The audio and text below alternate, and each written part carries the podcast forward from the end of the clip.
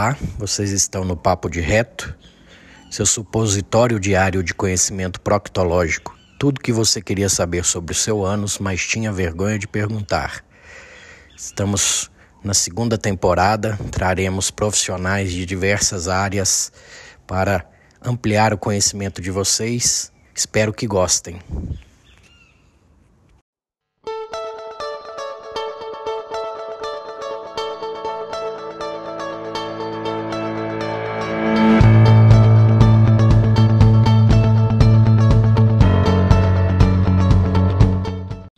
Noite. Boa noite, tudo bem? Tudo ótimo. Muito feliz da sua aceitação aí para fazer essa live. A, a Net Marum, né? A Net Marum que fez essa, esse casamento aí, essa associação. E para o pessoal te conhecer, Marcelo, fala um pouquinho aí da sua história, quem é você, o que, que você faz, conta para gente. Bem, eu costumo brincar dizendo que eu sou geneticista raiz. Eu fiz mestrado, doutorado, pós-doutorado em genética e depois eu comecei a orientar junto ao programa de pós-graduação em patologia na Faculdade de Medicina de Botucatu e eu trabalhei com várias linhas de pesquisa. Eu trabalhei com patologia toxicológica. Na verdade, eu comecei a trabalhar com patologia toxicológica porque toda a minha pós-graduação, eu trabalhei com carcinogênese gástrica, com Helicobacter pylori. A gente estava buscando estabelecer, através da genética, um método preditivo de risco de câncer gástrico em pacientes portadores do Helicobacter pylori. No meu pós-doutorado foi a mesma coisa. E acho que antes de terminar o pós-doutorado, eu já fui convidado para orientar no programa de pós-graduação em patologia. Então, orientei em patologia toxicológica, nutrigenética. Eu recebi duas alunas de nutrição e, na verdade, eu nem sabia que nutrigenética existia. Eu comecei a estudar e eu montei um projeto abrangendo nutrição né, com, relacionado a câncer. Foi um projeto interessante. E depois eu abri um laboratório de genética e biologia molecular, que é a Multigene.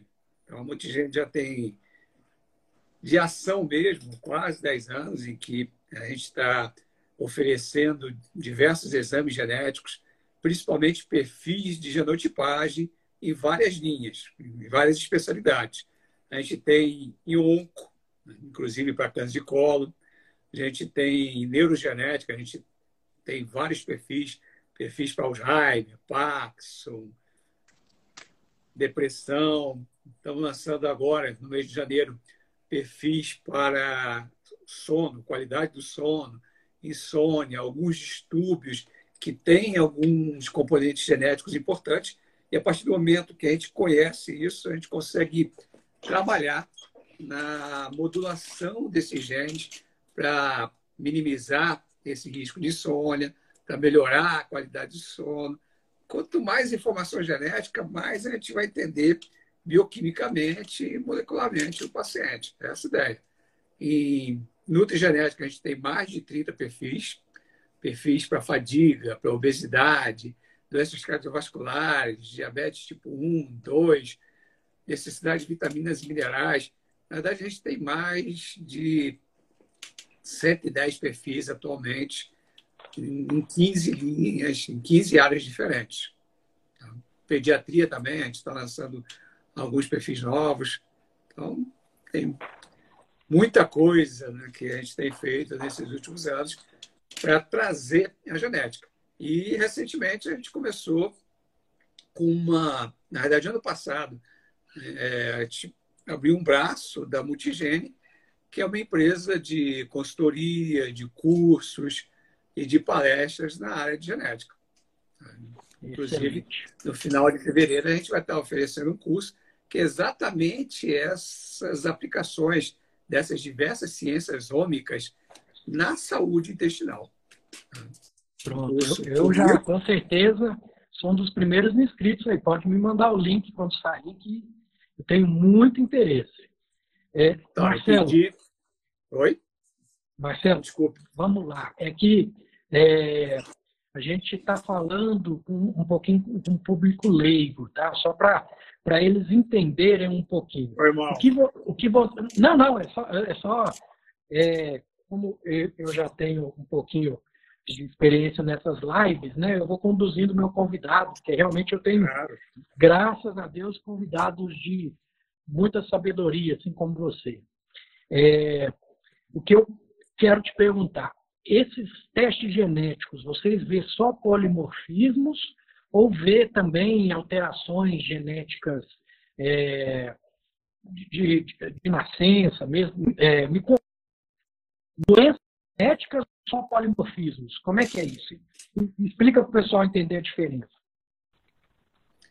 Então, é, existem alguns exames que a gente oferece numa área que a gente chama de genética clínica, que são para doenças genéticas. Por exemplo, síndrome de Down, síndrome de Klinefelter, erros inatos do metabolismo, né? E, mas a grande maioria das doenças, principalmente essas doenças degenerativas crônicas que, na realidade, nos afligem hoje, elas são uma interação de uma suscetibilidade genética com um ambiente, com um estilo de vida. Por exemplo, um exemplo que eu gosto de citar muito é com relação à nossa capacidade de reagir contra os radicais livres. Né? Todo mundo já tem escutado falar sobre os radicais livres na televisão, vem em filmes. Radicais livres são bem famosos. Nós precisamos de radicais livres num determinado nível, tá?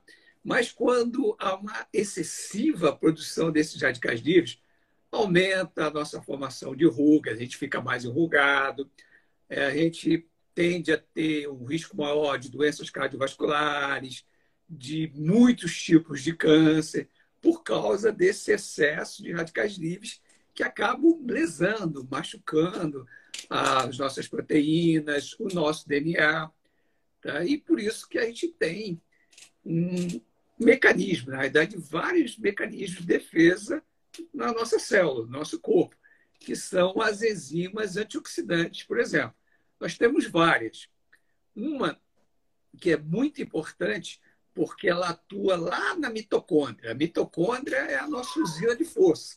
Ela que vai produzir a energia que vai ser distribuída pelo nosso corpo inteiro para poder fazer as nossas atividades do dia a dia. Mas para produzir é, energia, se precisa de oxigênio. E 1 a 2% desse oxigênio que é utilizado para a produção de energia, ele leva à formação de espécies reativas de oxigênio, de radicais livres, que lesam essa mitocôndria. Então, o que, que acontece? Esses radicais livres lá na mitocôndria, se eles não forem é, atenuados, né, o que, que vai acontecer? A gente vai perder energia, porque vai lesar tanto a nossa mitocôndria que ela não vai trabalhar direito. Então, a gente precisa de um mecanismo de defesa lá. E uma das enzimas que atua nesse mecanismo de defesa é exatamente a SOD2 né, que é uma das nossas enzimas mais importantes com ação contra os radicais livres. E o que, que acontece? É, nossos genes eles podem apresentar diferenças. Diferenças que podem levar, por exemplo, a uma maior atividade enzimática, a uma menor atividade enzimática, pode fazer com que não produza aquela proteína, aquela enzima. E o que a gente tem que ter em mente é que o DNA é extremamente importante. Os nossos genes são extremamente importantes, mas eles só têm informação. Eles não vão lá e fazem essa ação contra os radicais livres. Quem faz isso é a enzima codificada por esse gene, que é a SOD2. E o que acontece? É, esse gene ele apresenta variantes genéticas. Tá? Então, lembrando que a gente herda metade do nosso material genético do nosso pai, metade da nossa mãe. Tá? Então, a gente herda um só de dois do nosso pai, um só de dois da nossa mãe. E a gente herda o que é alelos. Alelos são é, variantes daquele gene. É como se eu tivesse, por exemplo, um gol 1.0, vermelho, e um gol 1.6 vermelho. É gol do mesmo jeito, só que um é mais potente do que o outro, exatamente por causa dessa variante genética. E nesse gene da SOD2 existe um alelo, uma variante genética que faz com que a eficiência enzimática dessa SOD2 seja menor. Então, o que acontece? É, se eu tenho esse alelo, a minha capacidade de reagir contra os radicais livres é menor. Tá? E, então, isso acaba aumentando o meu risco de câncer, meu risco de doenças cardiovasculares, de envelhecimento é, mais intenso, precoce. Tá? Aumenta o risco de um monte de doenças, né? Vitiligo, tem muita coisa associada com a SOD2. Tudo bem. Então a gente raciocina, tá? Eu nasci com isso, quer dizer que eu estou sentenciado a ter essas doenças? Não. Por quê?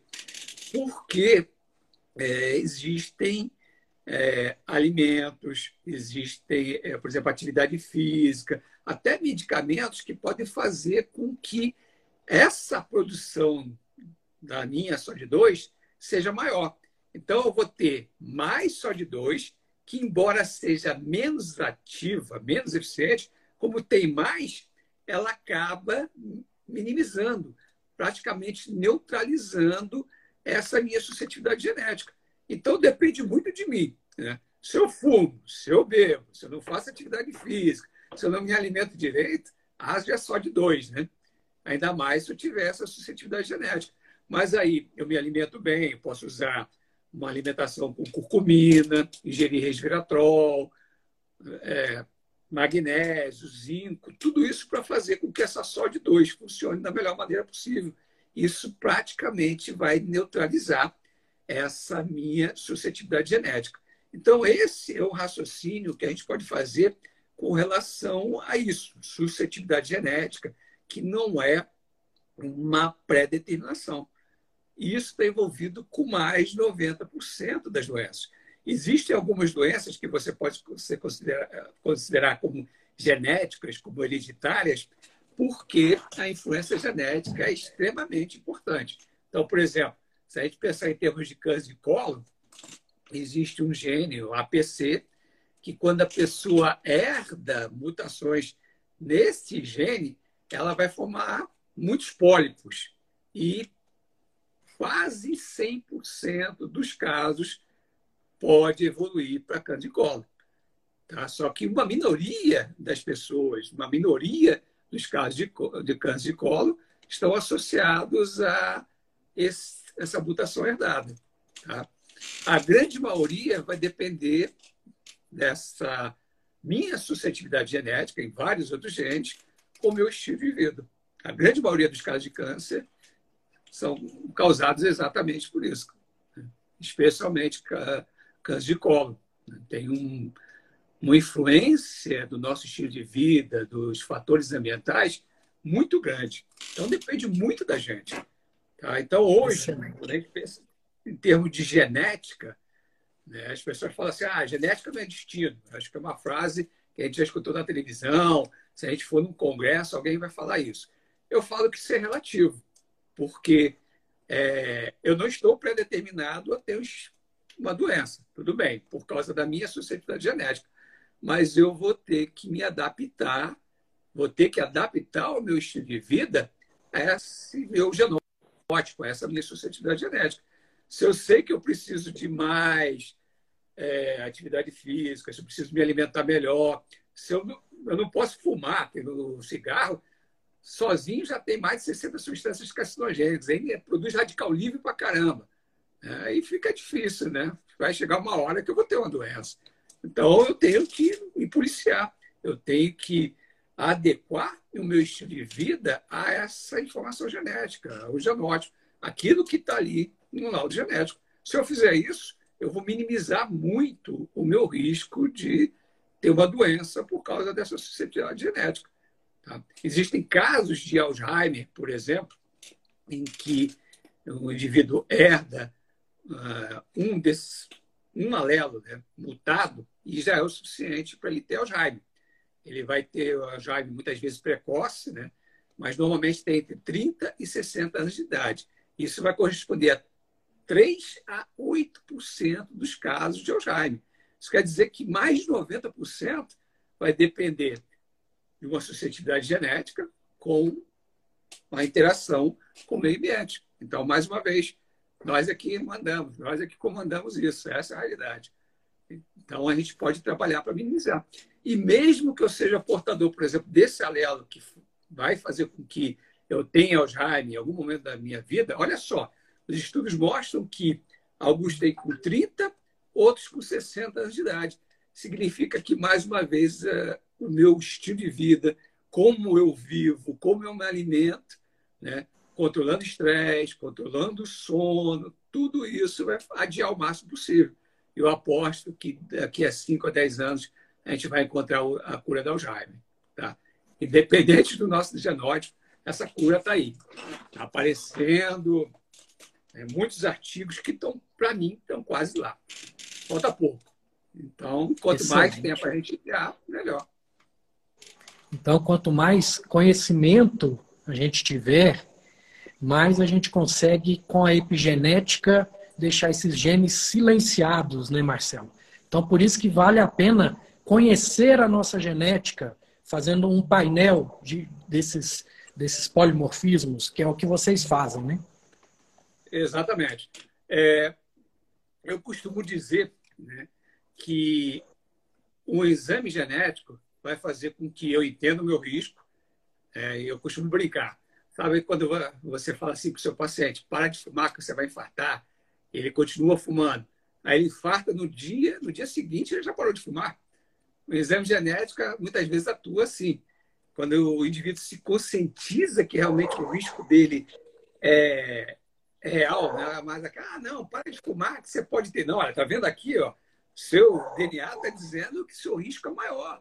Você tem um risco maior de ter obesidade, tem um risco maior de doenças cardiovasculares. Você tem que se cuidar. A pessoa olha assim e fala, opa, né? muda o hábito, né? tem esse poder. E quando a gente pensa em termos de dieta, de tratamento, de atividade física, o que a gente vê na realidade?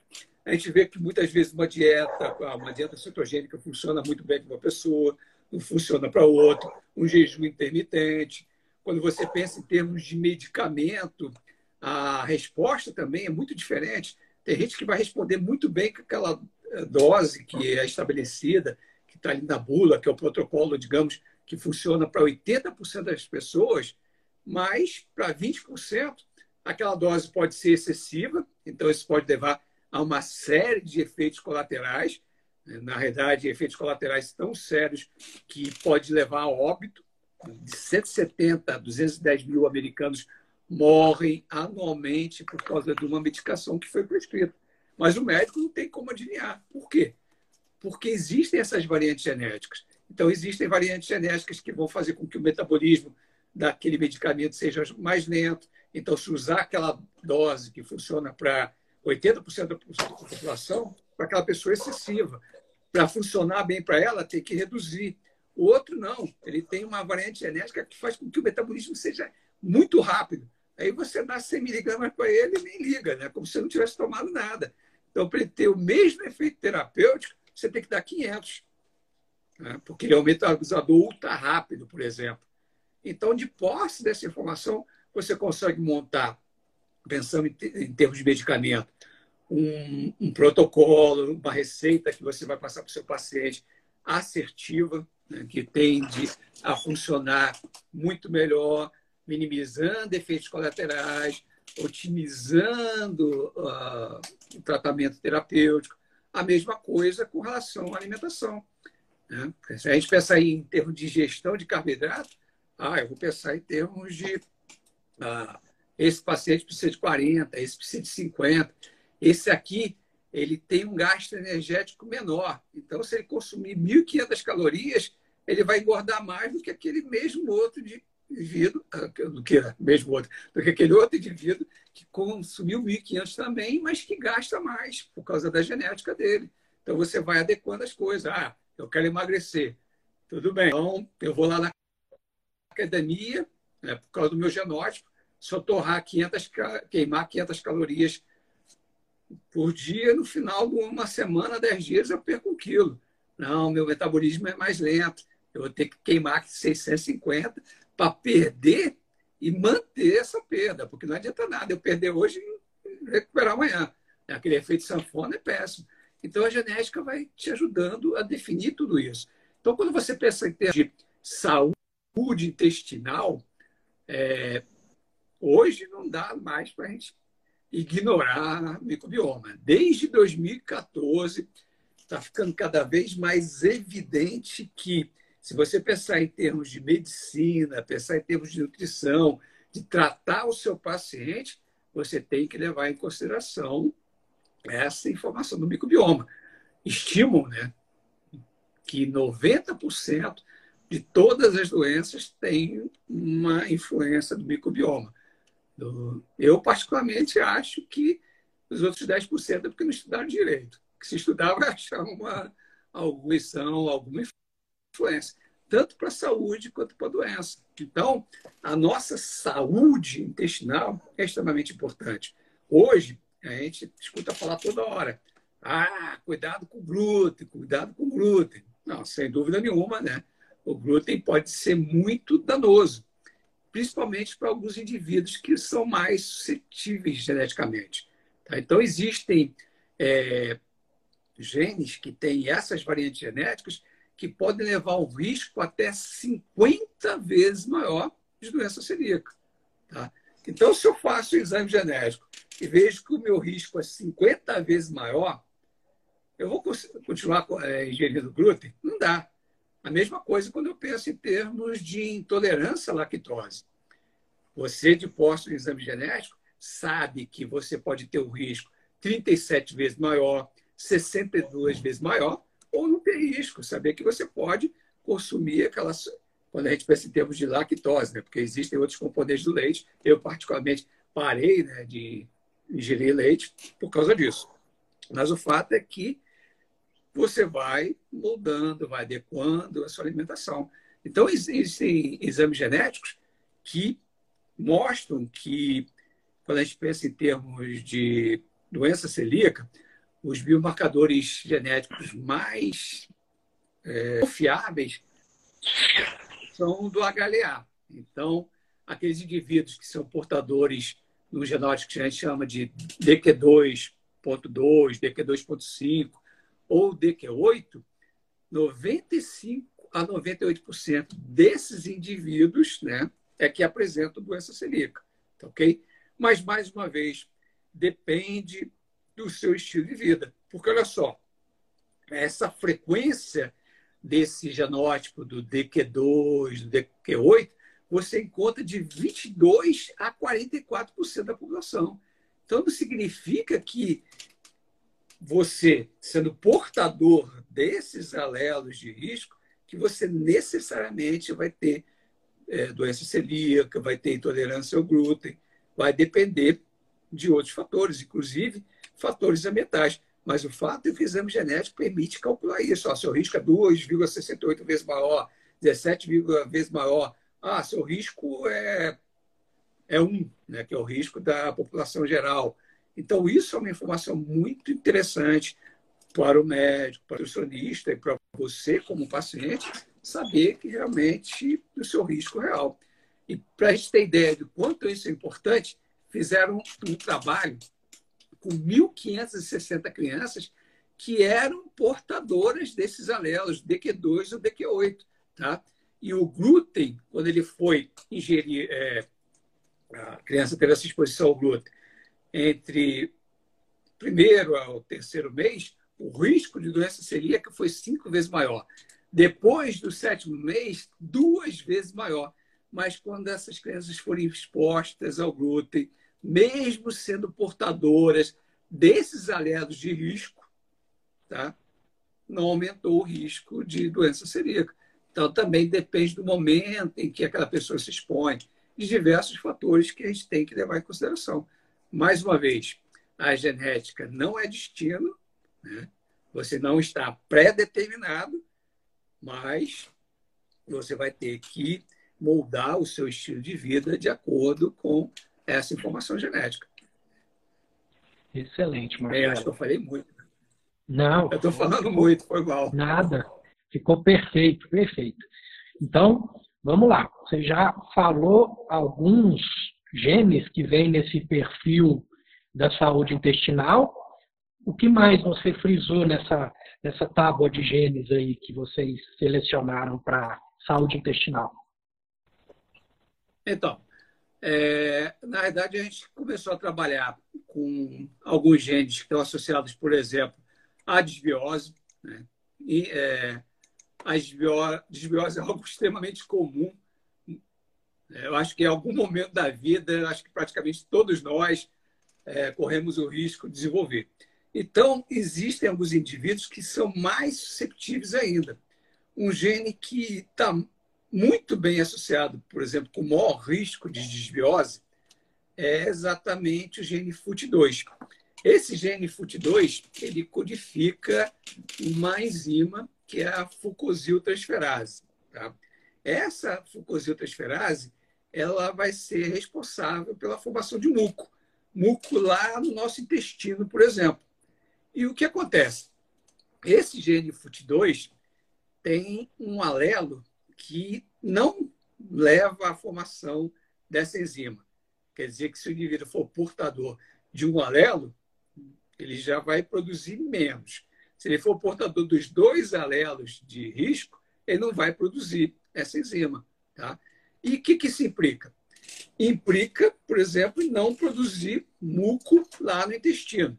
Então, isso já vai dificultar a absorção de vitamina B12. Esse indivíduo ele tende a ter um risco maior de é, deficiência de vitamina B12. Está associado com maior risco de desbiose, com maior risco de doença de Crohn, de doença celíaca, úlceras pépticas, duodenais, menor resistência ao Helicobacter pylori, otite né, é, acaba sendo recorrente, aquele paciente que toda hora está apresentando otite, algumas doenças respiratórias, gastrointestinais, vários tipos de câncer, para quem não produz essa FUT2. Esses indivíduos, para em termos de desbiose, vão, ter, é, vão precisar de uma intervenção personalizada em termos de pré-bióticos, probióticos para melhorar essa microbiota intestinal, por exemplo, para reduzir tudo isso que eu falei. Olha só, uma intervenção só, né, baseado nessa informação genética, já que seu paciente vai ter uma necessidade maior, por exemplo, de probiótico, você já vai minimizar o risco de desbiose, doença de Crohn, doença celíaca, diabetes tipo 1, com uma informação só. Então, esse é um dos genes que vai lá está ali nesse perfil de saúde intestinal. O outro é o NOD2, que ele, ele é extremamente importante para a detecção né, de alguns componentes da parede celular bacteriana.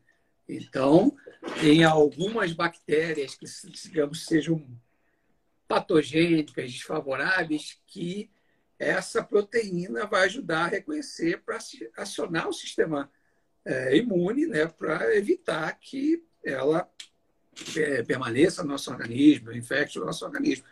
Mais uma vez, o gene, esse gene tem, pode ter um alelo que compromete a produção de NOD2. Então, o que acontece com esse reconhecimento é comprometido.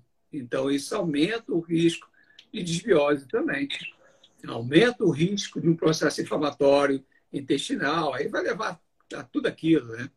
Vai comprometer a permeabilidade intestinal, Aí, de posse dessa informação, você já consegue intervir ali para evitar que isso aconteça. Existem é, é, genes que estão associados, por exemplo, com o hormônio liberador de corticofina. Então, esse é um hormônio que leva à secreção, muitas vezes, do cortisol, que é o hormônio do estresse. Então, aumentando, por exemplo, a produção de cortisol, o que, que acontece? é, existe um estímulo né, do sistema nervoso via um eixo, né, que é hipotálamo, pituitária, adrenal. Isso vai levar a um estímulo do sistema nervoso. A pessoa pode ficar mais ansiosa, é, pode levar a um, um estímulo do sistema cardiovascular, também pode levar a aumento dos movimentos intestinais. Né? Tudo isso tem sido associado, por exemplo, com o maior risco de IBS, que é exatamente a síndrome de é, uma síndrome né, de intestino irritável, está associado com é, esse hormônio liberador de corticotrofina. E tem um gene que codifica, que é o CRH1, que codifica um receptor. Então, o que acontece? Dependendo do genótipo, vai ter um estímulo maior ainda né, para o sistema nervoso, para o sistema cardiovascular e também para o intestino. Né? De uma maneira geral, isso vai aumentar o risco dessa síndrome do intestino irritável. Então, de posse dessa informação, você já pode trabalhar para modular esses níveis de cortisol do seu paciente. Você vai ter que montar uma estratégia diferente, específica para ele, visando exatamente isso.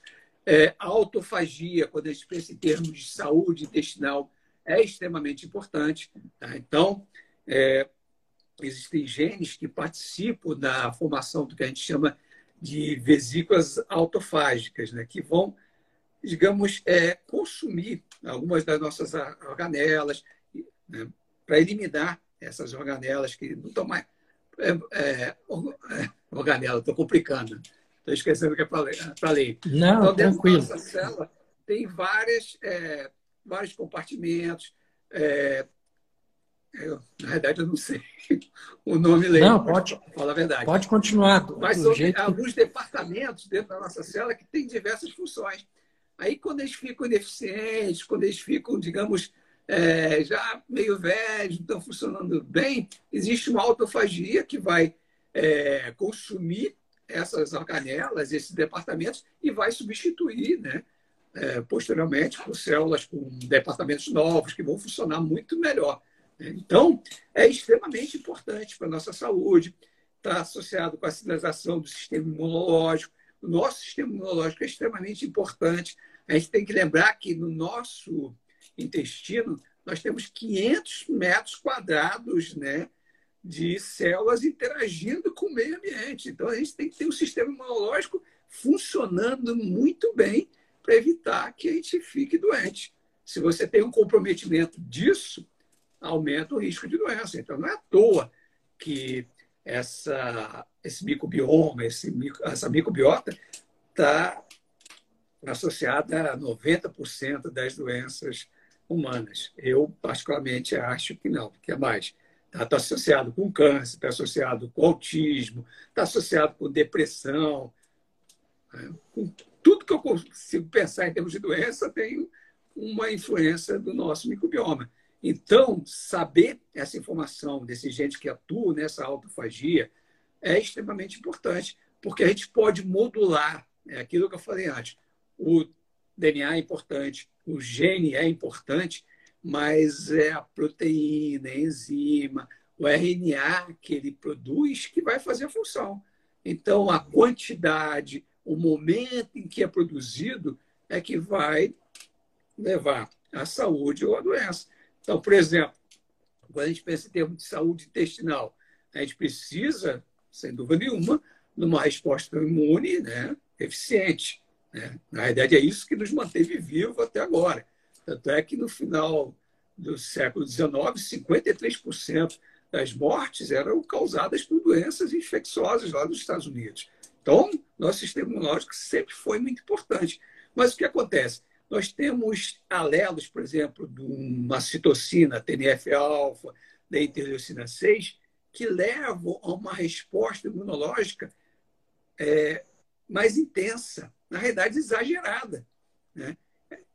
E o que acontece? A gente precisa desse TNF-alfa, precisa desse interleucina 6? Precisamos. Então, são genes que, na realidade, a gente vai ajustar a expressão deles, vai ajustar a produção do TNF-alfa e de interleucina 6, por exemplo, para fazer a função imunológica deles, mas sem exagero.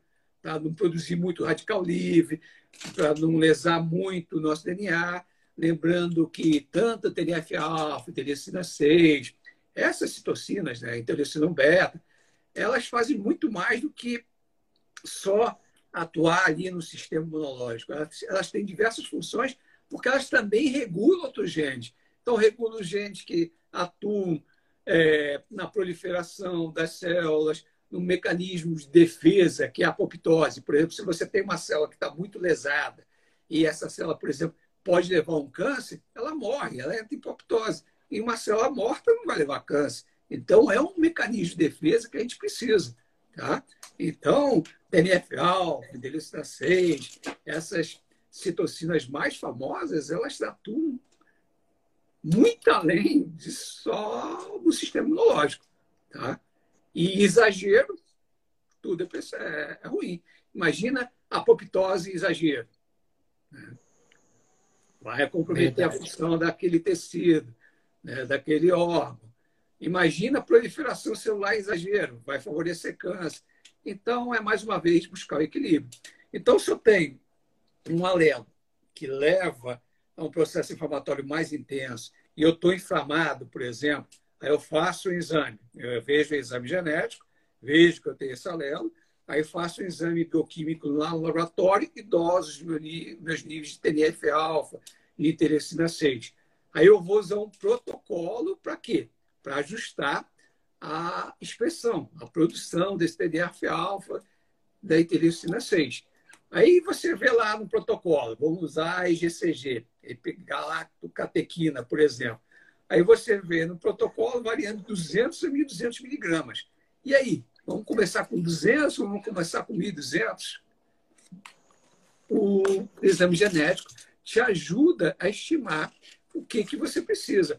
Poxa, eu tenho dois alelos de risco, quer dizer que eu tenho uma produção muito mais de TNF-alfa, maior de TNF-alfa. Eu acho que eu posso começar com 1.200 miligramas.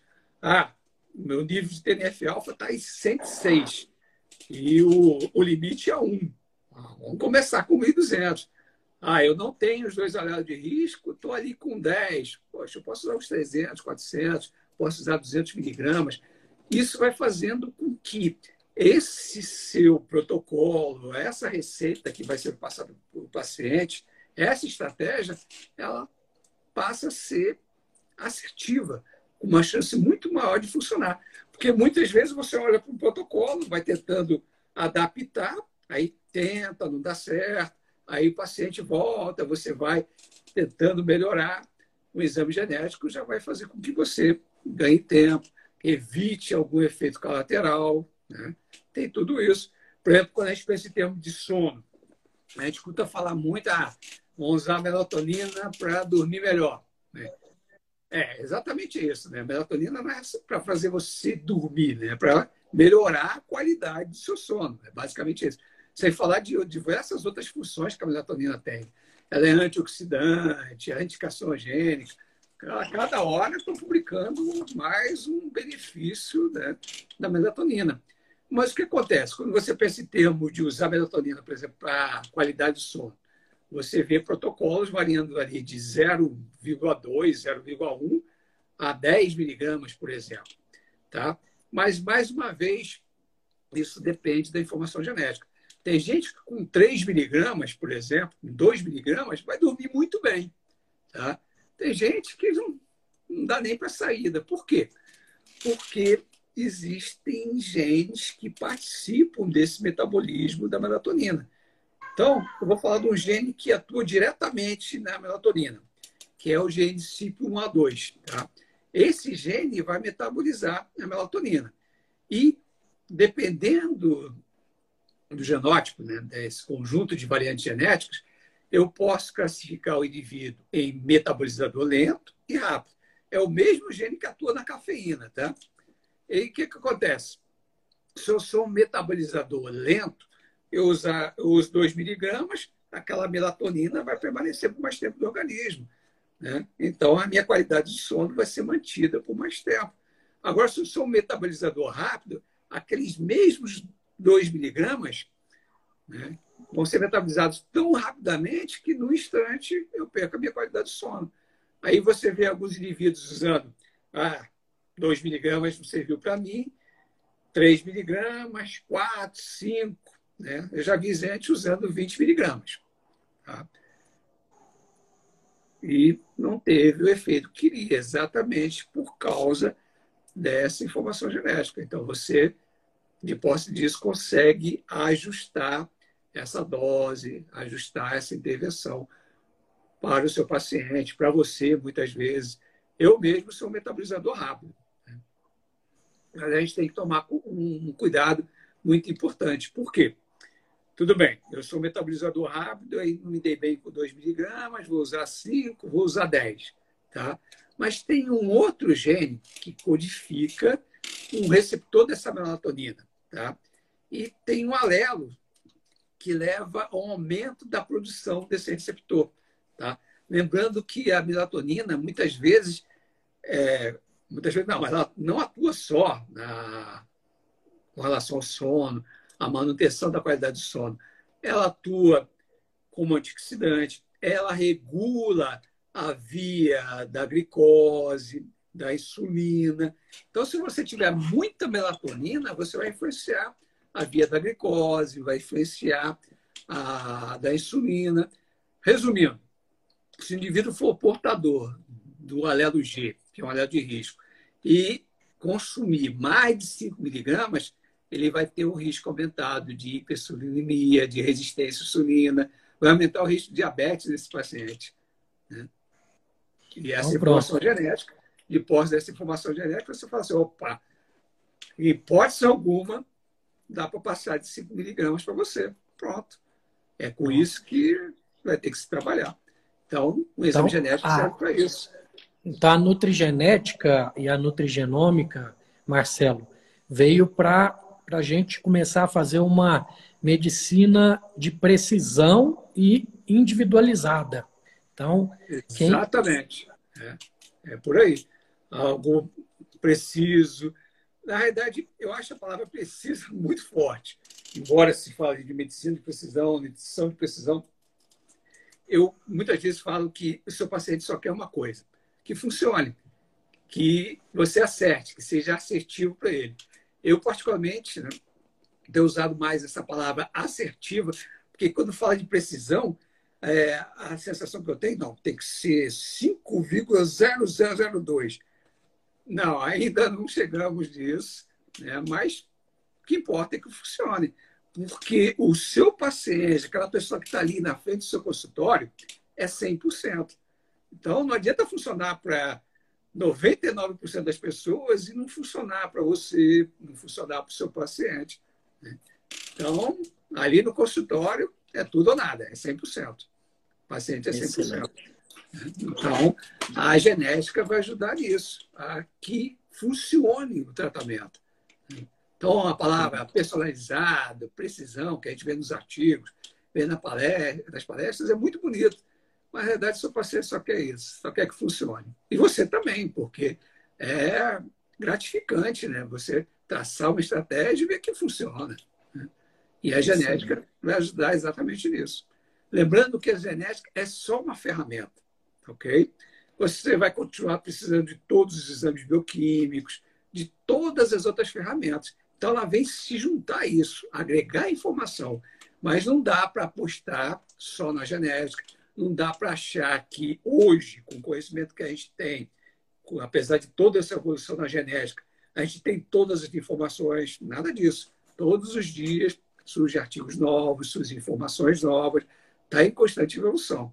Muitas vezes a genética não vai responder ainda. Eu acredito com o tempo a gente vai se aproximar cada vez mais disso. E é algo que muitas vezes me perguntam: não, está acontecendo isso. Você tem alguma algum teste genético? Falei, ainda não. A gente ainda precisa estudar, precisa desenvolver algo que realmente seja confiável. Então, é para isso que serve a genética, é para isso que serve o exame genético. É, quando a gente pensa em termos de suplementação, de saúde intestinal, de tudo, a genética é importante. Eu vou usar um outro exemplo. Né? É, é, quando a gente pensa, por exemplo, em suplementação, ah, vamos usar ômega 3, por exemplo, para melhorar a saúde intestinal, para melhorar é, esse processo inflamatório, né? de uma maneira geral. Porque essa inflamação exagerada é, por muito tempo, né, que a gente chama de crônica, muitas vezes uma informação subclínica, ela é muito danosa, ela está associada com um risco aumentado de muitas doenças. Da maior parte, eu acho que talvez todas, essas doenças degenerativas crônicas que estão aí, né? que matam mais, que são doenças cardiovasculares, que são o câncer, por exemplo. Então, o que acontece? Quando você pensa em adequar e ajustar a expressão desses genes, você pensa muitas vezes em suplementação. Tá? Aí, digamos que eu, é, eu gosto de comparar com um carro. Então, por exemplo, eu tenho um carro que chega a 150 km, o outro chega a 200, o outro chega a 250. Tá? As pessoas muitas vezes acham que ah, quanto maior a ah, funcionou com é, 100 miligramas de coenzima Q10, eu fiquei cheio de energia. Então, se eu usar 500 miligramas, pronto, né? Eu vou ter energia o dia inteiro, vou ficar ativo, nunca mais vou ter fadiga. Não é assim, porque to, praticamente todas as nossas vias metabólicas elas têm o que a gente chama de feedback negativo. A partir de um certo ponto, se você aumenta a dose, em vez de melhorar, piora. Tá? Eu costumo comparar isso com uma curva. Né? Uma curva em que, por exemplo, você pode fazer no máximo a 300 km por hora. Então, se eu tenho um carro que já dá 250 e eu usar 100, eu vou chegar a 350 e não vou fazer essa curva. Agora, se eu tenho um carro com 150, eu vou precisar de 150. Vou chegar a 300. Vou otimizar ao máximo, né? Para poder fazer essa curva com a maior velocidade possível para poder ganhar essa corrida. Se eu tenho um carro de 200, eu preciso de 100. Se eu, se eu tenho um carro de 250, eu preciso de 50.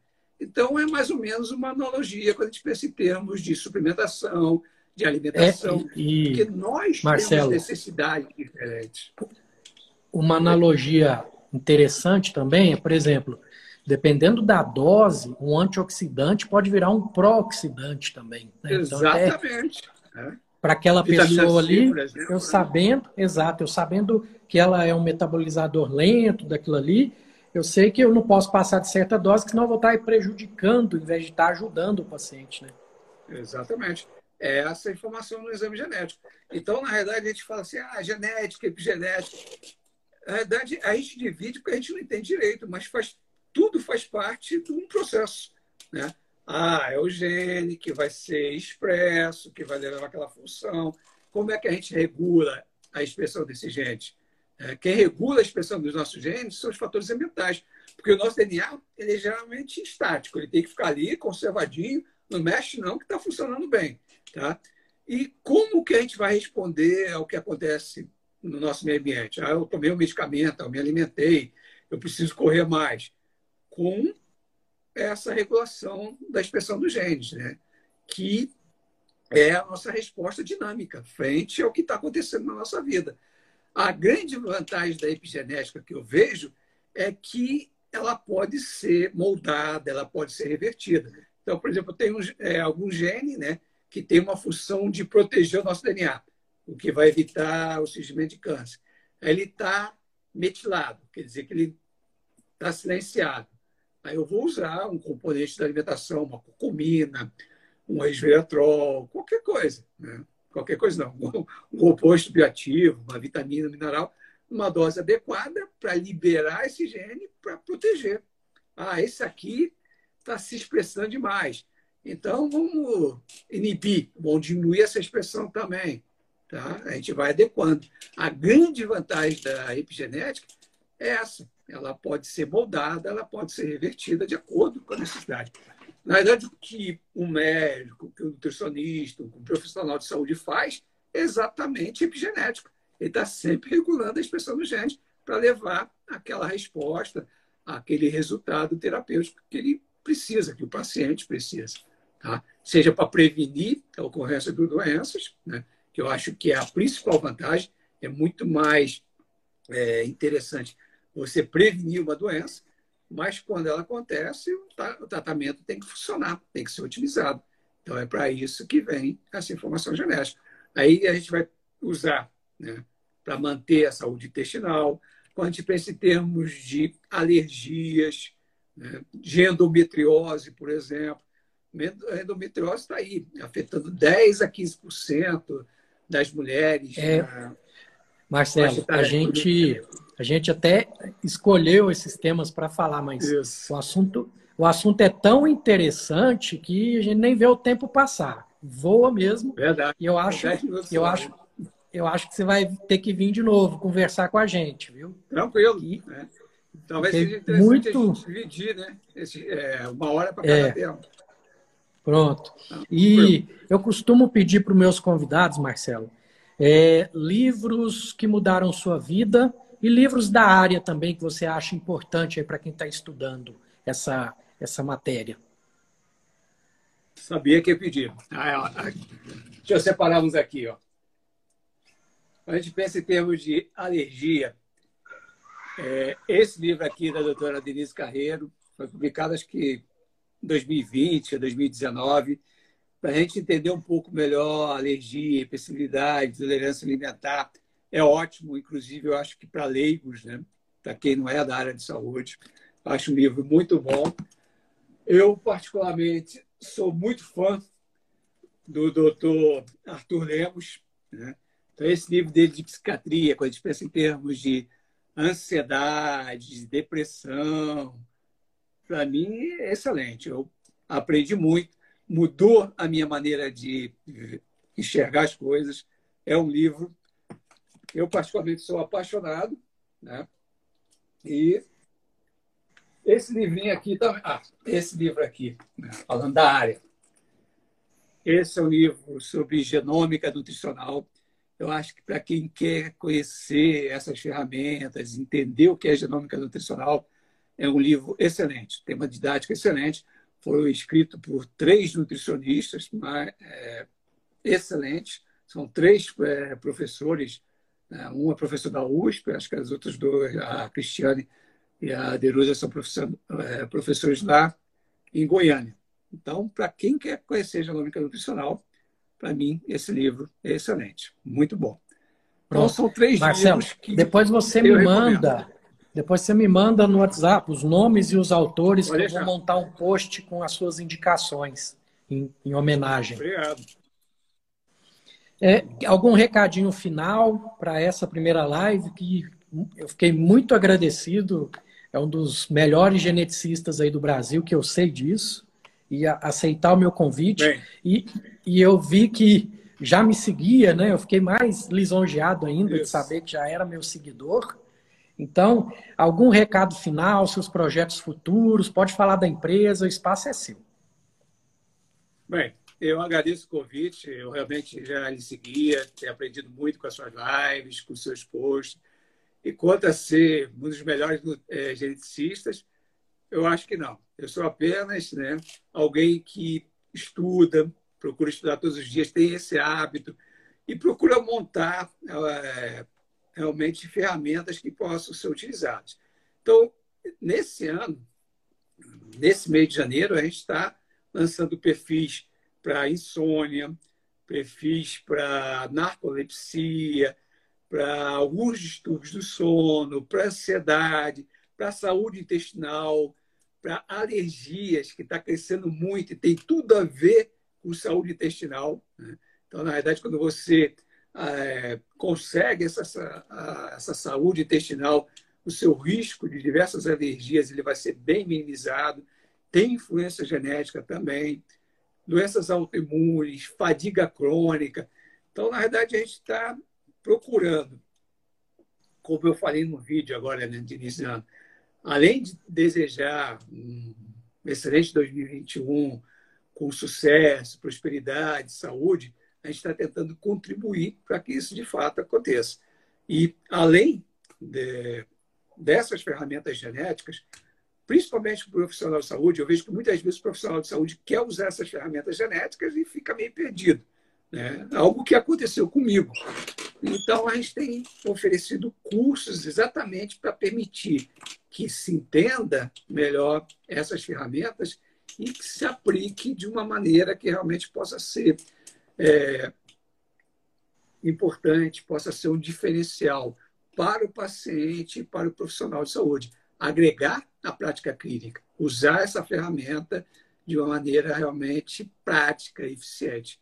Então, para isso, né, eu vou estar, estar envolvido, né, coordenando e ministrando aula em todos esses cursos, mas eu tenho convidado profissionais que eu acho excelentes, né, exatamente para a gente oferecer a melhor informação possível. Então, é Perfeito. É basicamente esse, é, essa, esse recado. Ah, tem mais um. Durante muito tempo, a gente associou genética com doença. Tá? A visão mudou. Hoje, a genética é uma ferramenta que pode, deve ser utilizada para prevenção, para utilização de tratamentos, para predição de risco. Se eu souber que eu tenho um risco maior, eu vou me cuidar mais. Então, na verdade, genética hoje é utilizada de fato para promover saúde. Tá? Então, são esses os meus recados. E, mais uma vez, foi um prazer. Agradeço o convite, mas realmente uma hora foi pouco. Né? Não, nós vamos fazer outras, com certeza. Com mais certeza. tarde estaremos juntos com o atleta Alessandro Medeiros, né? Isso. Que vocês gentilmente cedeu aí os testes genéticos para ele, para o documentário que vai para o Netflix. Então, é, eu quero pesquisar. É, é, um atleta que corre com cetogênica, com carnívora. Ele uhum. quase não consome carboidrato. Vamos fazer alguns testes genéticos nele, né? Que vocês gentilmente Isso. cederam, para justamente estudar a influência disso, se para ele realmente essa dieta está otimizando ou não. Então, muito grato mesmo a, a, tudo que você fez, o pouco que eu te conheci, já, já virei fã também. Gratidão Obrigado. e carpe diem. É recíproco. Obrigado. Com Deus, até mais tarde. Até mais tarde, até daqui a pouco.